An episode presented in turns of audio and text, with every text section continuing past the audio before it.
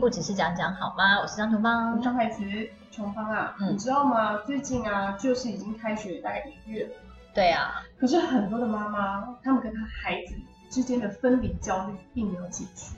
嗯，我相信啊。你相信？对啊，因为小孩不是就是会先闹一下，然后才会在那边。可是已经一个多月了耶。一个多月，你说他每天很久，他每天都去学校哭吗？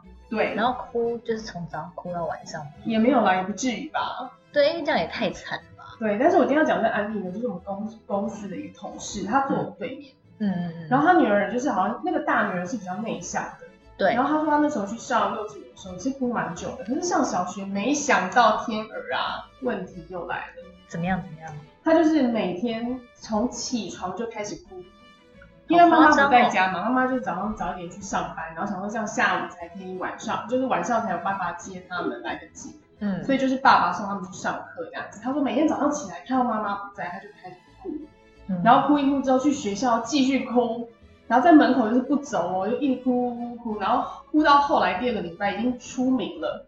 他说爸爸送他去学校的时候啊，志工阿姨就说：“啊，那个哭的又要来了，爱哭的小女孩又来了，大家赶快备战。”因为那志工阿姨好像要带他进去吧，哦，就又要在旁边等啊，等他看他什么就哭完这样子。我现在许下一个愿望，就是我希望我小孩以后不要这样。那么我蛮怕的。我那时候小弟大概念幼稚园的时候是哭两个礼拜，可是后来就没哭了。小弟也哭两个礼拜？对，因为他是小班还是中班？幼幼班，那就是两岁了。两岁多快三。那所以那时候是你送他去家附近的幼幼班，对，家附近幼稚园，然后就是啊，发现妈妈也要，他原本玩得很开心，因为里面有很多玩具，然后他发现妈妈要走了，他就开始哭了。哎，那你是可以先陪他一段时间，然后你再离开，还是说哦一送去就要立刻离开？哦，一开始有试读，试读的时候是可以，就是在里面的。嗯，后来试读之后就觉得，哎，确定要念幼稚园。后来就是一送进去，我要走了嘛，然后他就发现不对劲哦，苗头不对，妈妈要走，嗯，所以他就开始哭。哈，哎，所以是就是我先讲一下你们当天的那种行程哦，嗯、就是比如说早上七点嘛，还是七点半？差不多就是早上七点半起起床，然后喝个牛奶，然后换换衣服，八点就送送去。然后送去的时候呢，你就可以先陪他玩一下。然后试读的时候，试读的时候就是，所以我们现在讲试读的时候，就是你先陪他玩一下，对不对？嗯、然后玩一玩，玩一玩，大概玩个五到十分钟，差不多。然后等到你差不多要起身离开的时候，他就开始哭。对啊，然后后来就是有点失败，就是哎，好、啊，就让你们在那边玩一玩，觉得这个学校还不错，他 OK，我就带回家。嗯 所以你是你整个放弃耶？没有，因为他因为那个时候其实也只是试读而已，就看看他喜不喜欢这个学校，嗯，然后适不适应，然后爸爸妈妈觉得这个学校好不好，嗯，所以其实本来也就没有待一整天，嗯嗯，然后后来是送去了之后，发现他就会哭嘛，然后会不适应，嗯、所以老师就有建议说，哎，那第一个礼拜是不是就先半天就好，就来中午把他接走，嗯，所以我们第一个礼拜就是给他上半天，然后第二个礼拜就是大概三四点。左右这样把他接走，嗯嗯嗯，但是他总共整整是哭了两个礼拜啦，之后就是自己没哭。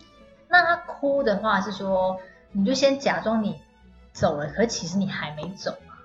就是他他一一一转头就看到你要走，他就哭啊，就开始哭啊。那我发现他在哭，我就是直接跟他讲一讲，嗯，我就也是要说说哦，妈妈要上班，走。那他哭多久？就是当天哭多久？老师说没有很久，其实还好。他们应该会有一些方法，去吸引他的注意力。因为毕竟幼幼班这么多个小孩，不可能每个都不每个都不哭吧？嗯哼，所以他们一定有一些方法。哦，对。但是我觉得那是因为他年纪太小。后来我听其他的朋友讲，大概你如果是中班才去上的话，好像很少有小孩会哭。因为他已经比较大了。就是可能哭个两三天之后，他就知道说哦，这边有有的玩。我之前本来有想要考虑把小孩送托婴啊，然后我就是有问问一家我们家附近的，然后我就问那个老师说，老师，那我可以就是前几天先陪，先在旁边陪小孩看他的状况。嗯。老师竟然跟我说不行哎，然后说不行哦，我们这边可能没有办法让家长在旁边看，所以我就打消了这个念头。他是不是可能这样会打扰到其他小朋友？也有可能。或者是疫情，也有可能，或者说老师自有办法，就是说如果妈妈待在那边，反而会影响说小孩他就是会觉得就是说啊啊，妈妈就既然在这边，啊我在这边干嘛？就是要找妈妈，所以他就是会一直哭，也有也有这个可能性这样子。所以就是要让他，就是要狠下心，然后让他那边哭几天，然后他就，就走啊，就走啊。哎、欸，你讲的这么那个轻松，你当年不是也是没有让他读下去？就是不忍心啊，就是不想让他在那边哭啊。哦，没有试读的时候，我是有把他带走，可是后来真真的正式开学之后就没有了。正式开学是哭啊？你说幼幼班的时候？对，幼幼班啊。哦。我就是没有，就是顶多就是叫我妈早点去接他。所以他总共就是过了两个礼拜，然后之后他也就顺利的读了幼幼班。对，就第三个礼拜我送他去的时候，他就没哭了，然后他心里有点失落，想说，哎哎，怎么哎怎么今天没有哭了？十八相送的感觉。啊，对，那个啊，然后好像这也多是一个过程，我就走了。我觉得可能真的很多小孩，很多妈妈都会历经这个过程啊。我觉得我应该也逃逃不了这一关。我觉得你逃不了，而且我跟你讲，我那个同事有多惨。就他女儿已经连哭了一个月了，然后都还是在哭。因为我每天，我有时候就是会每个礼拜早上的礼拜一，我就问他说：“哎，你女儿今天还有哭吗？”嗯，他就说：“照哭啊。”然后就一脸很无奈。嗯，然后直到有一天呢、啊，他在脸书上 po 出来，他女儿终于没哭了。对，而且重点是他已经小学了。大部分我有看过小孩哭，对，小学哭一个月很夸张。小学我还是有看过有人哭，因为我那时候有看到有一天我送小弟去上学的时候，我们经过一个。一对胖胖的父母旁边，然后也是看到他女儿就抱着他爸，然后一直在那边大哭。然后那时候小弟还说，他都已经三年级了，还要哭了，这样。小弟很成熟，小弟就觉得很讲这什么话？因为因为三年级再来说，你已经上过两年学了，你有什么好哭的、啊？对吧？因为不是一年级。然后我还跟那个我同事讲说，哎、欸，你你不孤单，就是有三年级的那个小朋友还在哭这样子。嗯、然后他说，哦，是的，我那我听到稍微安慰一点。但是后来，因为他女儿就持续哭嘛，真的很烦，他真的很烦。然后他有一天就把他女儿叫过来，跟他说：“柔柔，妈妈跟你说，如果你这么爱哭的话，那没关系，你就用力哭吧，尽情的哭吧，我们就看你可以哭到什么时候，好不好？加油！”我觉得他妈妈已经崩溃了，真的崩溃。然后他就这样跟他讲，然后他爸在旁边听，他就傻眼。然后他就跟他爸爸说：“我跟你讲，这是一个反其道而行的方法，试试看有没有这样子。”然后爸爸也是说：“好。”然后隔天，爸爸还特地把他早一点叫起来，然后譬如说九点五十分才开始迟到好了，然后我们平常可能四十分就让他这边哭十分钟。那天爸爸就三十分就带他到校门口，然后说：“好，柔柔开始哭吧，嗯，今天有很多时间，但是不要哭到迟到，好不好？来吧，开始哭。”哎，我觉得这这就是爸妈都已经崩溃了，然后想说看你还能怎么样？对，然后他女儿就听完之后就这样，嗯，然后有点愣住。然后就说，嗯嗯，然后就好像眼眶泛红之后就说，仔细想想好像也没什么好哭的，然后就进去了。他小孩在整人吧？不是，然后重点是隔天哦，开开心心的上学去。哦。那我们就想说，哇塞，你这招没想到竟然有用。所以其实就是爸妈也是要试试看不同的招数，或者说比如说有些就是要吃软不吃硬，那有些是吃硬不吃软。但是小孩这样就是吃硬不吃软。没有，就是下狠招啊！他也有没有？他可能就是父母亲的态度要很坚定，跟他讲说：好，那你对你今天就给我哭，你现在就是怎么样？可是不要迟到，不要怎么样？对，结果他就可能小孩就有意识到这个严重性，就是或者是他女儿哪根筋不对，或者他女儿就是一个习惯，每天早上都要哭。然后当你真的当你一直哄他的时候，就啊不要哭不要哭，他就反而会越来越厉害。对对对对对对对对。那如果当他别人已经不 care 的时候，他就觉得说，哎，那我现在哭好像也没有人在看我演这一出，对，是不是这样？对。可是我觉得，如果是一般小孩，可能就是一直哭一直哭，也蛮丢脸的。就是要看他多大，这要看他多大。小一有自尊心，好不好？小一应该也是已经是蛮大。你这样讲，倒是我想起来，我小一跟小二一些事，确实是有自尊心。对呀，因为我妈那时候常让我们迟到。就是有时候会不小心让让我迟让我们迟到，嗯，然后我记得 这样讲起来，我感觉我好像是一个自尊心比较低落的人，我没什么羞耻心。我记得我有时候就去学校，然后大家都已经就是唱国歌还是什么之类，嗯，然后就只有我一个人就是背着背包，然后就是走进去，然后发现大家可能都已经做好了，对，去升旗什么之类的，然后我就是一个人走在那边，我确实是有这段记忆啊，所以代表。小一是有那个自尊心的，就会觉得说，哎，好像跟大家不太一样，不是，哎，好像我这样哪里怪怪。对啊，嗯、所以正常小孩应该也是会尽量不要迟到吧？对对对，就尽量合群啊，这样。对，嗯，也就是说他哭这一个月后来就如此解决了。那有一些爸妈，因为我听过我的朋友说，他小时候也是去幼稚园，然后都一直哭，然后他爸妈就不停的帮他换幼稚园，一直换，一直换，一直换，换到有一天那个幼稚园好像有球池，然后他因此被吸引，嗯，所以他就没哭，然后他就念那个幼稚园。所以关键点在求职，对，他好像觉得求职很很棒。这是什么招啊？我觉得这这也是蛮妙的。就是每个小孩可能有不同的一些不同的点，但其实你有没有觉得说现在的父母亲真的太宠小孩？我觉得是、以前的父母亲哪管你呀、啊？什么你一哭就帮你换幼稚园，哪有这种事啊？他就是以前的父母哎，是吗？是吗？对，因为我有一 刻我被打脸真的我觉得那那那个我们这个年代的父母确实是这样做是比较少。对，很少啊。他肯定说什么关你死，也不是 不会那么凶，不会那么凶。可是我妈就会不会说不会说哦，因为你哭，所以我就帮你转学。但是可能现在的现在的孩子。因为我之前可能就是有跟一些妈妈聊天，我就会觉得说，现在的父母亲呢，他们都很很会看重小孩的个性，就是说，哎，你这小孩可能个性比较要强，比较自尊心比较高，就是比较想让自己学到很多东西，然后他们就觉得这种小孩很适合念私立的小学，或是念那种可能比较高压的。可是有一些小孩他就不适合就这样逼迫他，可能就是希望他可以自由自在的玩，那他可能就是比较适合念那种。森林小学，对，或是有一些妈妈，他们可能经济状况比较好，就会让他去念那种欧欧洲小学或是国际小学，但那的学费真的是很贵，或者是他可能会选择一些不是那种一定要全美语或是双语的那种学校，就会让他比较自由自在的发展。其实我觉得确实是应该要让他们适性啊，但是也要看一下自己的钱包、嗯、有没有办法。负荷得了，对，但是哎，我刚刚其实是要讲说，我觉得现在的父母亲可能就会花比较多心思在关注这个小孩身上，嗯，对，就是会说，哎，我小孩可能个性怎样啊？那所以我一定要配合我小孩，然后可能才会因此帮他换学校啊。对，对对对对对，像我妈以前就是管我嘞，她就只在乎成绩怎么样。以前的父母亲，我觉得我们那一代的可能比较没有那么多时间去管，就是。没有，我觉得没有，我觉得他们的教育就是这样。因为我妈就是家庭主妇，她哪有什么事情啊？嗯，那她为什么不 care 其他的事情，只 care 成绩？就表示她在他们心目中那个时候念书是最重要的事情，其他的事情都不重要。嗯，所以他们才会觉得说啊，反正大家都念这个啊，不然我能帮你弄出什么变出什么其他花样吗？没办法。我爸以前好像也是这样，就是他也是比较看重成绩。我觉得大部分爸妈都是。我先生是跟我讲说，他们家是没有很看重成绩，但是很看重品性。还说是台北才会这样，可能北部是这样，南部是这样子。他说他们家就是比较在管说，没有在管他考几分，但是管他一定要几点前回家，或是一定要怎样怎样，就是品性。这个我妈也会管啊。哦。因为台北比较乱嘛。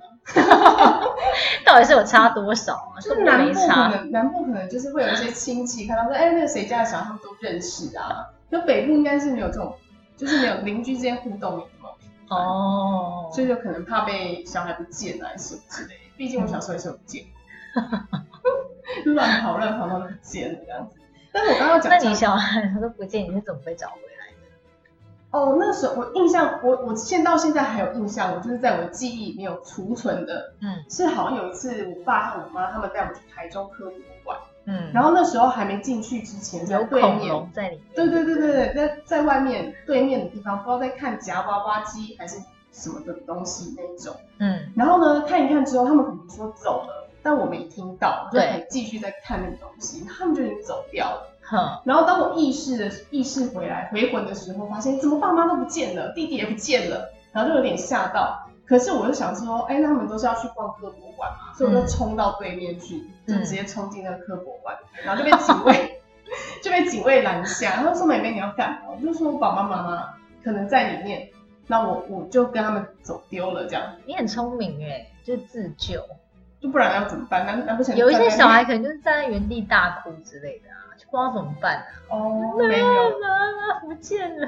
可是其实有一些，如果你在原地的话，爸妈可能还比较好找。对，像我就是跑走啦。你可能个性比较急吧。我就是想说，他们就在那，我应该就是去那边，就去那边找他们。对，然后被被警卫拦下之后，他们就把我带到警卫室，然后关我。啊。嗯，后来我妈就来找我，还说我乱跑。我想说明就你们走了，没有看到我，把我当什么？哈？但我刚刚想要强调的重点的是啊，我觉得有一些小孩子啊，就是就像你刚刚说的，他可能就是觉得说，嗯、哦，如果我在那边一直哭一直哭，你是不是就会关注我？或者他想要获得说，呃，你或许你会把我带回家，或者是我可以跟爸爸妈妈相处更长一点的时间，对就是有点耐，就是会觉得说他这招有用。可是当他就是，可是我觉得这是要让小孩到一定的呃岁数的时候。呃，他可能才会这样，就是他比较，他明明就已经懂事了，可是他却还是用哭泣这一招，那可能爸妈就可以像刚刚你同事那样子，就是有一点软硬兼施，对，就是软硬兼施。可是因为像如果软硬兼施这招是对婴儿是没效的。婴儿好像也是有一些手法啦，哦，也是有一些手法。对对对，那像我妈就常常讲说，因为我常常出差嘛，嗯，然后平常在家的时候，小弟睡觉就一定会找我，就说走啦，要陪陪我睡觉啊，怎样怎样。嗯、可是我妈说，当我不在家的时候，小弟就是大概，譬如说九点半。他就会自己去刷牙，嗯、然后刷完牙就会说：“婆婆我要去睡觉了，晚安。”然后自己把灯关，然后我我妈找妈把灯关掉，她说很快就睡着了。对啊，所以这件事情就告诉你一件事情，就是你现在已经不用再陪你儿子睡觉。他会叫，我跟你讲，我之前有试过，我妈就说你把他灯关掉，然后你自己出去外面看电视，嗯，对不对？然后我就做了，我就把他灯关掉，然后我就说好了，那我我走了，拜，然后我就去外面。对。结果小弟就自己去把灯打开，嗯，然后过了一阵子之后，他就走出来，这样子恶狠狠的看着我说：“ 你到底什么时候进来睡觉啊？已经很晚了。”不是啊，那你可以跟他讲说：“妈妈今天没有要陪你睡觉，我们现在就是要自己练习自己睡觉。”有啊，我就跟他说：“你自己睡啊，我要看电视啊。”他说：“不行，不行。”你给我进来，那你就跟他说不行，妈妈也觉得不行。你要跟他对对啊，就是像刚刚你同你同事那样子的一个 那样子的手法，你可以试试看。其实你也是很心软的妈妈吧？没有，我就想说，好了，不然陪他睡一下。你看吧，对啊，连陪几年，就是这样啊。我觉得我觉得很多家长都是这样，就是会因为就是其实没有办法没有办法狠下心，所以才会。造成小孩子肆无忌惮，没错，对，越来越过分，还亲门大户，对，给我还给我过来，那你快点，快点，到底在干嘛？然后我就说我在我在保养，好，如果保养，他就会说快一点，然后他就会走，但是过来过五分钟之后，他就会再出来。所以啊，你看嘛，我跟你讲，你这样子的状况，我帮你分析，就是你会跟他一起睡，睡到他觉得他自己已经长大，不想再跟妈妈一起睡。有一天他就不会再叫你，他就说：“哎妈，你今天可不可以不要进来？”妈，你可以，我们可以跟他睡。妈，我已经国一了，不要再闹了，好不好？天哪！哎，你这该不会是要哭了吧？但是国一的时候，我应该是不要跟他睡。当然不要啊！我觉得已经小小三以后就。小三，现在就小三差不多了吧？我觉得你差不多有一些心理准备。我觉得大概小四极限，他应该就要自己自己睡了吧？小高年级小五就已经卖孬，有吗？有差吗？小五怎么了吗？好啦，我觉得其实每个父母亲都有自己的就是教养方式，就只要是双方都可以接受的，我觉得也没有什么不对，也没有什么好去批判。除非说那个妈妈自己感到很困扰，那就不行。大家有听到我小孩也开始哭吗？对啊，但是刚刚有呃，就是专家有建议说，就是譬如说像去幼稚园或去学校这种啊，很多爸妈就是会像我一样，就是说他哭一哭就会自己习惯。嗯，其实这样是不好的，反而会让你的小孩更没有安全感，更黏黏，而且会晚上反而会睡不好。所以他应该是需要经过调整，让他慢慢有社交的。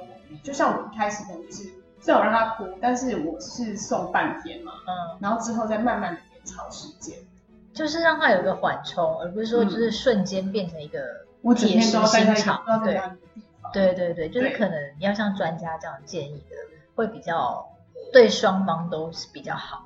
对，然后也要关注一下小朋友在学校没办法交到朋友，因为如果他有朋友的话，他就会爱上去；可如果他觉得他没有朋友，他就没那么喜欢上学哦，对，所以还是要看一下自己小孩的个性是外向还是内向啊。那如果他在学校待得很开心，反而我是听很多妈妈都讲说，哦，小孩一开始不愿意去，结果才过三天就说什么哇，学校好好玩哦，对啊，什么的都不想回家。我的好朋友，我的好朋友是谁？